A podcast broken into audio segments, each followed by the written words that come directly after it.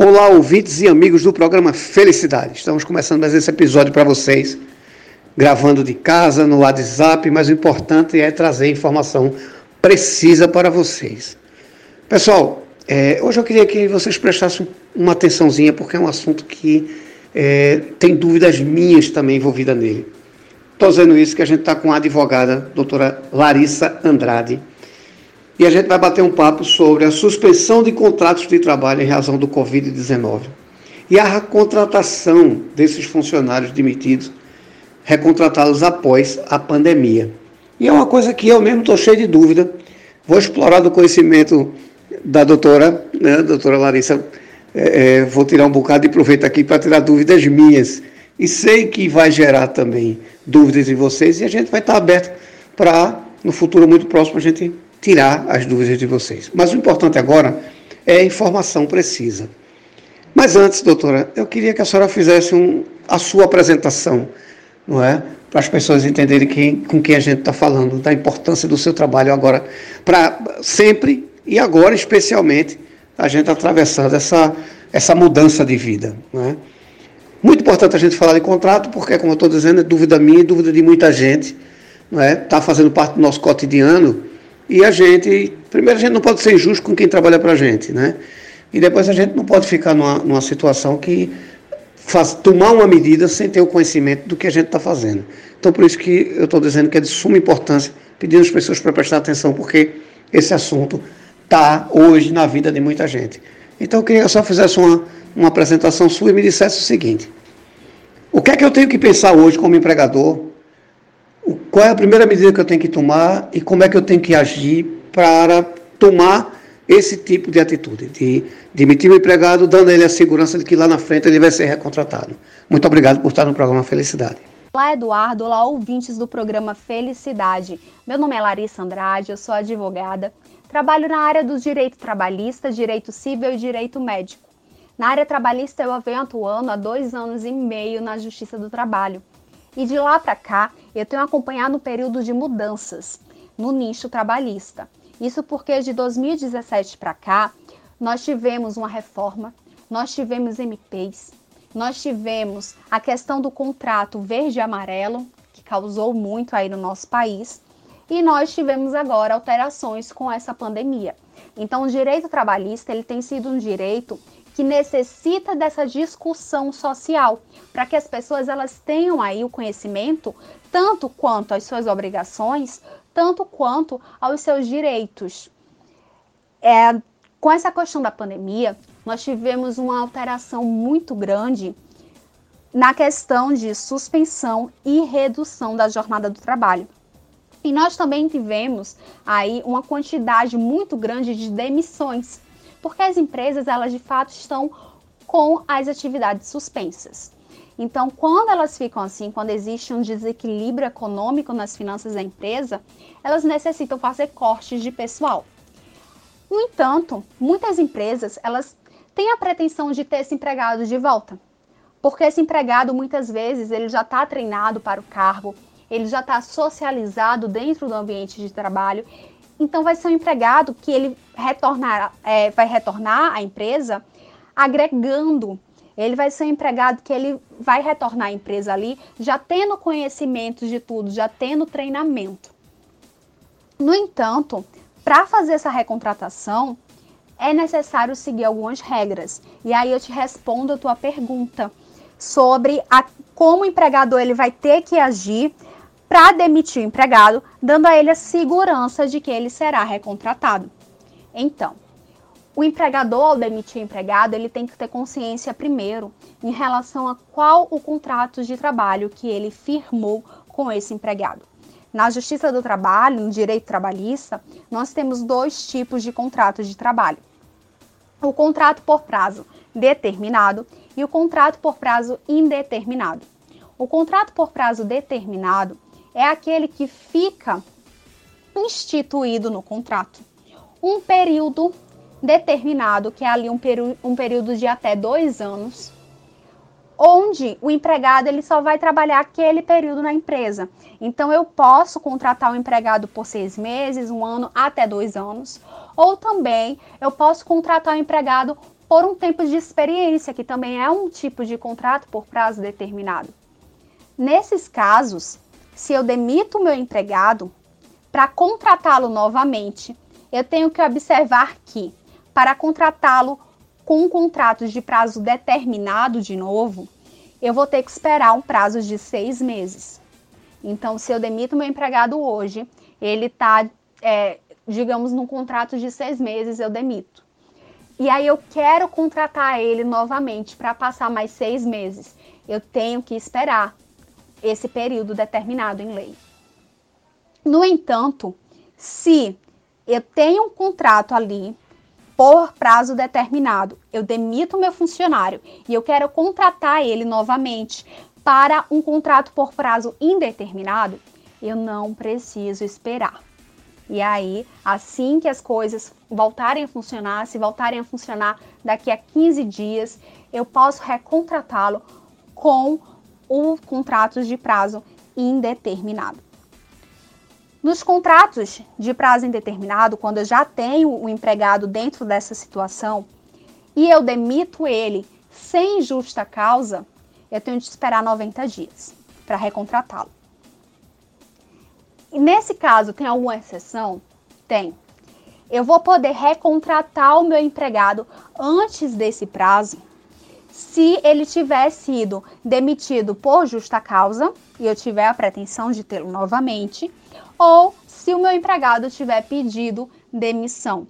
Nesses dois casos, eu não preciso, como empregador, esperar o prazo de 90 dias. No entanto, é importante que o empregador ele tenha ciência de uma regra que existe no direito trabalhista, que é a seguinte: se o empregador ele recontrata o empregado dentro do período de 60 dias após a demissão, o empregado ele vai ter direito ao período aquisitivo de férias do contrato anterior. Então, mesmo naquelas hipóteses onde não existe um prazo para recontratação, se ele recontrata dentro de 60 dias, o empregado vai ter direito ao período de férias aquisitivo anterior. Como funciona isso? Quando o empregado ele entra na empresa, os 12 primeiros meses são de uma conquista do direito de férias, que é o que chamamos de período aquisitivo. Após esses 12 meses, nós temos o período concessivo, que são 12 meses onde o empregador tem um dever de dar as férias a esse empregado. Então, o que acontece? Digamos que eu tenho um empregado ali que ele laborou oito meses na minha empresa, ele tinha oito meses de período aquisitivo de férias conquistado. Eu demito ele e eu recontrato antes de 60 dias. Esse empregado ele vai voltar para minha empresa com direito aos oito meses do contrato anterior, do período aquisitivo de férias. Ou seja, ele só precisaria completar mais quatro meses dentro da empresa para ter direito às férias. E por que isso é importante? Que o empregador ele preste atenção. Porque, digamos, que o, te, que o teu caso concreto seja como esse que o teu empregado volte para a tua empresa precisando completar só mais quatro meses para as férias e você não observe isso. Você não observando isso, você vai calcular errado o período concessivo de férias do teu empregado. E aí o que vai acontecer? Se você der as férias do empregado excedendo os 12 meses do período concessivo, você vai pagar uma multa. Você vai ter que pagar as férias em dobro. Então é muito importante que o empregador ele preste atenção quanto a isso nos casos de recontratação. Perfeito, doutora. Esclarecedor demais. É, doutora, veja só. Agora vamos para a demanda, né? É, primeiro, eu, eu costumo dizer no programa sempre o seguinte: vamos aprender a profissionalizar nossos problemas. Tem muita gente que eu conheço que está fazendo a toque de caixa. Olha lá no Dr. Google, não tem nada contra o Dr. Google, mas o cara vai lá, dá uma olhada, é assim, e faz. E não é assim, na minha concepção, não. É, é, eu acho que nós temos como obrigação, sim, de buscar o profissional, o profissional da sua qualidade, é, é para a gente tomar um, uma posição certa, porque a gente sabe que tem muita gente que está fazendo dessa forma. Aí a minha pergunta é a seguinte: Como é que a senhora está vendo esse momento? Como advogada e como ser humano. Como é que a senhora está vendo isso e o que é que a senhora espera pós-pandemia? Então, Eduardo, nós temos uma problemática muito grande que não é de hoje, que é o fato do empregador só buscar advogado quando o empregado já está com a reclamação trabalhista ali. O que acontece? Hoje em dia, o advogado ele é visto como último recurso e não devia. Devia ser visto como um profissional que pode te prestar uma consultoria, onde nessa consultoria vocês vão ali achar diretrizes que vão prevenir os processos. O que acontece hoje? Muitos empresários vão buscar no Google informações. Como eu falei, o direito do trabalho mudou muito de 2017 para cá. Nós tivemos uma reforma trabalhista, nós tivemos MPs sancionadas e revogadas, nós tivemos a questão do contrato verde e amarelo, que já alterou. Nós temos essa questão da pandemia, que tudo também tem um prazo, tudo é de uma forma diferenciada. E quando a gente abre no Google, as informações não estão separadas, o que está atualizado e o que não está. Não está separado o que já foi ultrapassado, o que não é mais válido. E às vezes você termina aplicando o direito da forma errada, porque você não tem ali o auxílio de um profissional. E o que acontece? Você vai para a justiça e chega na justiça, você tem um custo muito grande. Você às vezes pensa, não vou contratar um advogado para me prestar uma consultoria porque esse serviço pode ser caro, porque esse advogado não sei quanto ele vai me cobrar, mas você nem faz o orçamento. E aí depois, na Justiça do Trabalho, quando o teu empregado ele vai e te coloca lá com a reclamação trabalhista, você vai ter que contratar um advogado. Você vai pagar um advogado. Você ainda vai pagar os direitos acumulados que você deixou de pagar ao teu empregado.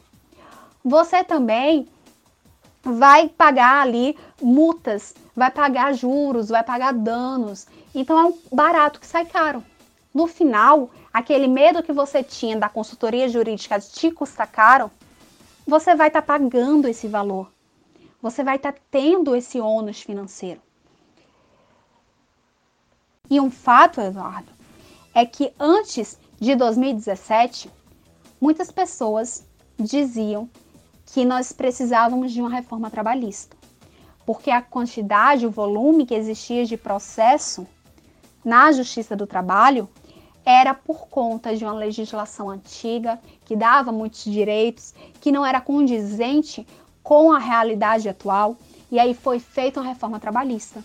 Foram suprimidos direitos e nós continuamos com um volume imenso de processos na Justiça do Trabalho. Isso serve para quê? Serve para que a gente perceba que o problema não estava na legislação antiga, não estava na quantidade de direitos, estava na questão do empregador não adimplir corretamente com o direito dos seus empregados. E muitas vezes não é porque ele não quer, é porque ele desconhece o direito trabalhista, é porque ele desconhece o que ele tem que ali que oferecer ao seu empregado, quais as estratégias que ele pode tomar na empresa para evitar processo e ao mesmo tempo para oferecer de uma forma adequada e dentro do equilíbrio econômico da empresa os direitos desse trabalhador. Isso aí é a falta de uma consultoria jurídica que é necessário. Nesse momento agora de pandemia, nós estamos tendo um volume muito grande de demissões, um volume muito grande de suspensões de contrato, de redução da jornada do trabalho. Nós temos aí a questão do banco de horas, que vai ter agora o banco de horas negativo, que o funcionário ali que está tra trabalhando em casa, ele vai poder ficar devendo horas à empresa. Então, como isso vai ser aplicado? Sem que eu fira o direito do trabalhador. Eu vou necessitar, sim, de uma consultoria jurídica, porque futuramente eu posso ter problemas na justiça e o gasto pode ser muito maior. Eu vou pagar mais que um advogado.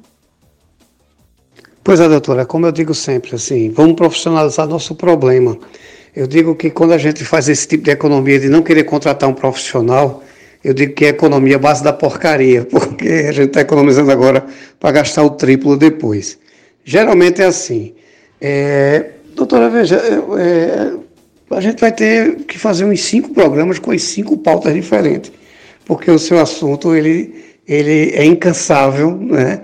ele é diário, é, é, a gente vai ter que sempre estar tá, é, é, trazendo informação aqui para o nosso público. Agora, veja só, eu queria que a senhora, nesse momento de pandemia agora, a senhora tendo a experiência, a expertise que tem, quem está nos ouvindo agora que tem sua empresa, que tem seu funcionário, qual é o comportamento ideal agora? É, é, a senhora vendo pelo lado de advogada, do jurídico. O empresário está ali, a empresa dele está fechada, mas ele ainda está com a grana no bolso, ainda consegue administrar pagamento, mas mesmo assim, qual seria o sinal de alerta que ele tinha que ter, que era hora de procurar uma ajuda? O sinal de alerta para as empresas, ele já foi dado há muito tempo nessa pandemia. Ele foi dado quando as empresas tiveram a suspensão das suas atividades no espaço físico, ficaram funcionando só os serviços essenciais e a população foi posta em quarentena. Então, primeiramente, tu tá com a tua empresa fechada. Segundo, o teu cliente ele tá na casa dele com as necessidades de consumo reduzidas e além disso, o modo dele consumir no dia a dia é alterado. Você não tem mais uma previsão, as empresas não têm mais uma previsão de como aquele consumidor se comporta na sociedade. Então, o que acontece? Já está um boom, já liga um sinal de alerta enorme para que você necessite buscar um profissional que te ajude jurídica e financeiramente. O primeiro passo é você saber quanto você tem de caixa, porque você necessita saber quanto dinheiro você tem para poder ver se aquele dinheiro ele vai conseguir te suportar pela quantidade de tempo média da quarentena. Como saber a quantidade de tempo que vai perdurar essa quarentena se ela teve um início, mas até agora não se fala em um fim? Então, nós vemos no jornal que o governo liberou um benefício para os autônomos que dura três meses. Então, a partir dessa medida do governo, nós já temos a perspectiva de que o governo ele imagina que essa quarentena vai durar em torno de três meses. Então, a gente calcula com a margem de erro que essa quarentena vai durar ali de dois a quatro meses e eu preciso comportar a, o, o meu caixa ele precisa comportar esse período de tempo. E aí o que a gente vai fazer inicialmente? Saber quantos funcionários eu tenho e se a minha atividade ela foi suspensa totalmente ou parcialmente.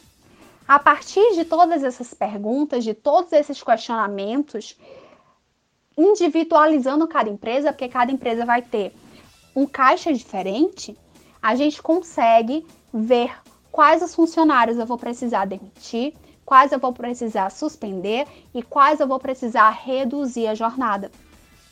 Via de regra, se você tem dinheiro para manter pelo menos uma parte dos funcionários, os funcionários que você tem que priorizar a demissão são aqueles funcionários que não precisam de um treinamento técnico específico, são aqueles funcionários que é, não são tão essenciais à atividade ou que na função já existem outras pessoas também que realizam aquela função.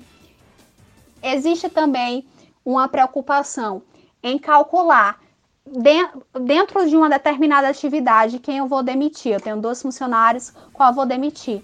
Vamos calcular qual vai ter a rescisão mais barata. Porque talvez aquele funcionário que tem a rescisão mais barata seja benéfico agora, porque você está com caixa reduzido para pagar a rescisão. Os funcionários que você vai suspender, você ainda vai ter que ficar pagando 30% do salário desses funcionários. Então, você tem que ter uma previsão organizacional. Além disso, a suspensão e a redução do contrato, ela não se dá de forma é, não se dá a, apenas, ah, vou mandar o meu funcionário para casa. Não é assim. Para eu suspender o contrato de trabalho ou para eu reduzir a jornada, eu tenho que fazer um acordo individual com o meu empregado. Esse acordo ele vai ter que ser remetido ao Ministério da Economia, para que o Ministério da Economia ele possa pagar o percentual restante que você não vai estar tá pagando. É, o Ministério da Economia ele vai calcular com base no que o empregado teria direito a receber de seguro-desemprego, o percentual faltante, ele vai complementar o salário desse empregado. Mas você precisa, para isso, enviar o acordo que você vai fazer com o teu empregado. Então, você precisa de uma assessoria jurídica para isso. Então, é, uma, é toda a questão logística da empresa dentro dessa pandemia necessita de apoio profissional. Você não pode simplesmente fazer as cegas, você não pode simplesmente continuar pagando teu empregado agora às cegas, sem ter uma perspectiva de quando isso vai acabar, sem você ter uma logística de economia dentro da tua empresa. Doutora Larissa, eu vou dizer uma coisa à senhora é, é, espero que os outros profissionais não fiquem chateados com o que eu vou dizer. Antes do programa Felicidade vim, vim virar um podcast, eu tive o programa durante cinco anos na Rádio Tropical FM, do meu amigo Lilo Baez. E um dia eu entrevistei um cara que eu costumo dizer que ele, para mim, é o papa do empreendedorismo. Esse cara, ele não pensa fora da curva, ele pensa muito além da curva. Chama-se Fábio Aurélio. Hoje um parceiro no programa. Ele, para mim, é um cara que entende tudo de empreendedorismo. Ele é CEO de uma empresa chamada Crânio. E foi ele que me convenceu, me mostrou que era muito melhor virar podcast. Mas quando eu era Rádio Tropical FM, eu tinha um programa jurídico toda terça-feira. O programa Felicidade tinha um quadro jurídico toda terça-feira com dois grandes amigos. Um, infelizmente, não está mais entre nós, é Hernando Novaes, professor lá, e Carlos Atla. Eu vou dizer uma coisa à senhora, vou lhe rasgar um elogio de verdade. Fazia muito tempo que eu não entrevistava um profissional, que os outros não fiquem chateados comigo, com tanta qualidade com tanta precisão e com tanta didática. A senhora está de parabéns. A gente vê que a senhora faz por amor a sua profissão. A senhora está de parabéns do fundo do coração. É... Deixa eu dizer uma coisa. A senhora é, é, reporta para a gente muita segurança, muita qualidade. Parabéns. Me diga uma coisa: as pessoas que, que querem contratar a senhora, que querem conhecer a senhora, querem conhecer seu trabalho. Como é que elas lhe acham? Como é que elas lhe, lhe seguem? Como é que lhe acompanham, doutora? Parabéns, de coração. Eduardo, muito obrigada. É gratificante ter um feedback como esse de alguém que está sempre em contato com diversos profissionais. Eu acredito muito que o profissional que hoje busca se qualificar em seu nicho e busca ter conhecimentos em outras áreas, ele gera um diferencial. E ouvir esse reconhecimento de você, vindo de você, me faz querer estar tá dando continuidade no debate, na discussão social do direito. Hoje, eu tenho um contato com o público através de uma plataforma no Instagram, que é o larissandrade.adv, e também tenho o meu contato de e-mail, que é o larissandrade.advocacia.gmail.com. Eu quero agradecer imensamente a você pela oportunidade dessa entrevista e quero agradecer também a todos os ouvintes que nos acompanharam até aqui. Muito obrigada. Obrigado, doutora. Muito obrigado de verdade. Obrigado a vocês que estavam nos ouvindo. Muito obrigado. E deixo aqui meu contato também, o 81 98719 3731. Se quiserem ter alguma dúvida, fazer alguma pergunta, venha para cá. E lançar o desafio com a doutora de vamos discutir notícia, vamos trazer notícia, vamos trazer informação. Muito obrigado e vou ficar no seu aguardo de um retorno em breve. A vocês em casa, muito obrigado. Fiquem com Deus e até o próximo programa, se Deus permitir. Muito obrigado.